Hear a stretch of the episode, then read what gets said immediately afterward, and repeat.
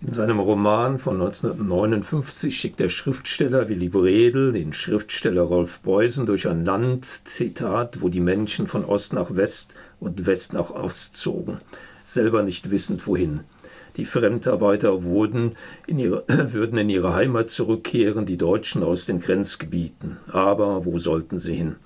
Das Leben stand still wie das Pendel einer zerstörten Uhr. Die Menschen begruben ihre Toten und verließen die Gräber ohne Hoffnung. Zitat Ende.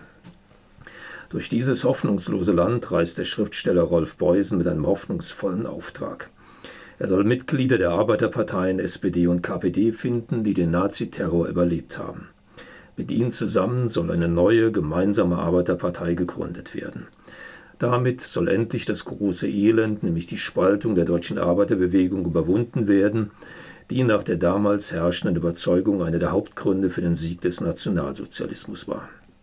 Sein Ziel ist die Region um die in Trümmern liegende Stadt Rostock.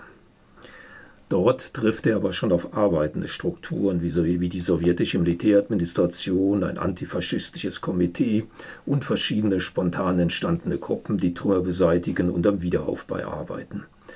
Und er trifft auf eine Bevölkerung, die misstrauisch gegenüber der sowjetischen Armee und dem geplanten demokratischen Aufbau ist, die sich gleichwohl aber alle Antifaschisten nennen.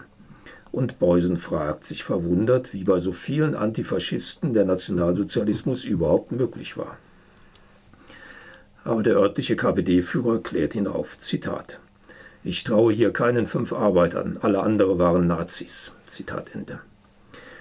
Man ahnt schon, Beusens Auftrag wird nicht einfach zu verwirklichen sein, zumal die unterschiedlichen Beteiligten ganz unterschiedliche Vorstellungen von dem haben, wo es hingehen soll. Noch bevor Beusen in Rostock auftaucht, spricht schon das antifaschistische Komitee beim sowjetischen Militärkommandanten vor. Dieses Komitee hat sich in den letzten Kriegstagen aus versprengten SPD- und KPD-Lern gebildet. Ihre Forderung sofortige Einführung der Diktatur des Proletariats. Moment, sagt der sowjetische Militärkommandant. Man hätte hier zwölf Jahre Nazi-Ideologie in den Köpfen, das müsste da erstmal raus.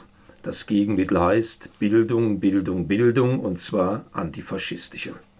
Außerdem läge hier alles in Schutt und Asche und für den Wiederaufbau braucht man die Unterstützung aller gesellschaftlichen Klassen. Die Diktatur des Proletariats wäre da nicht angesagt. Die Losung lautet Aufbau einer antifaschistischen Demokratie. Die KPD-Mitglieder des Komitees brummeln verärgert Lenin, Lenin, die SPDler sind erfreut über die Meinung des Militärkommandanten, obwohl sie dann im Verlauf der Handlung und der Erzählung ebenso vehement die Einführung des Sozialismus einfordern und maulen, dass das sowjetische Militär nur mit den Großbürgerlichen paktiert. Dieses Missverhältnis zwischen Wunsch und Wirklichkeit ist eine Grundkonstante des Romans. Preußen hat noch viel Ärger mit den Vertretern der beiden Arbeiterparteien und die Arbeitereinheit ist kein Selbstläufer. Aber die Streitigkeiten innerhalb der Arbeiterparteien ist ja noch das geringste Problem, das Bredel schildert. Eindrücklich beschreibt er, an was es alles mangelt und welche tödliche Folgen dieser Mangel hat. In Rostock bricht eine Typhusepidemie aus, weil die abrückenden deutschen Soldaten die Wasserversorgung gesprengt haben. Zement für den Wiederaufbau ist aber nirgends zu finden.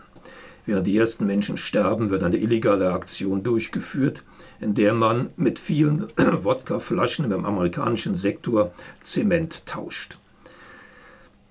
Aber hat man das eine Problem gelöst, folgt das nächste. Umherschweifende Jugendbanden aus alten HJ-Seilschaften gebildet zündeln massenhaft Bauernhöfe und Scheunen ab. In den Nachbardörfern haben die alten Nazi-Bürgermeister schnell ihre alten Positionen wieder inne und bilden weitere Nazi-Seilschaften, um die Verwaltung unter ihre Kontrolle zu bekommen. Manch derartige Aktionen können vereitelt werden, aber längst nicht jedes Dorf ist erreichbar. Am Ende des Buches im Oktober 1945 wird Beusen nach Schwerin abberufen, das zur zukünftigen Landeshauptstadt aufgebaut werden soll. Die Bilanz seiner Arbeit sieht der Schriftsteller gemischt. Einiges hat er hinbekommen, anderes bleibt noch in der Schwebe. Nur die Leserin und der Leser können aber aufatmen. Der Schluss des Romans lässt niemand unzufrieden zurück. Das Buch ist nur der erste Teil einer Trilogie, die den Zeitraum von 1945 bis 1962 abdeckt. Das Werk selbst blieb unvollendet, weil Bredel schon 1964 stirbt. Die Lektüre lohnt sich aber auch deshalb, weil Bredel hier autobiografisches aufarbeitet. Er selbst hatte nämlich den Auftrag bekommen, den er im Roman dem fiktiven Schriftsteller Beusen zuschreibt. Der Roman gewinnt natürlich durch diese Tatsachenerzählung und man bekommt Lust, sich mit diesen frühen Jahren des noch nicht, der noch nicht DDR genauer zu beschäftigen. Denn das wird durch die Erzählung Bredels klar. In dieser frühen Phase des Wiederaufbaus war noch viel an gesellschaftlicher Entwicklung denkbar und möglich, die dann durch die zunehmende stalinistische Verbürokratisierung der dann gegründeten DDR zunichte gemacht wurde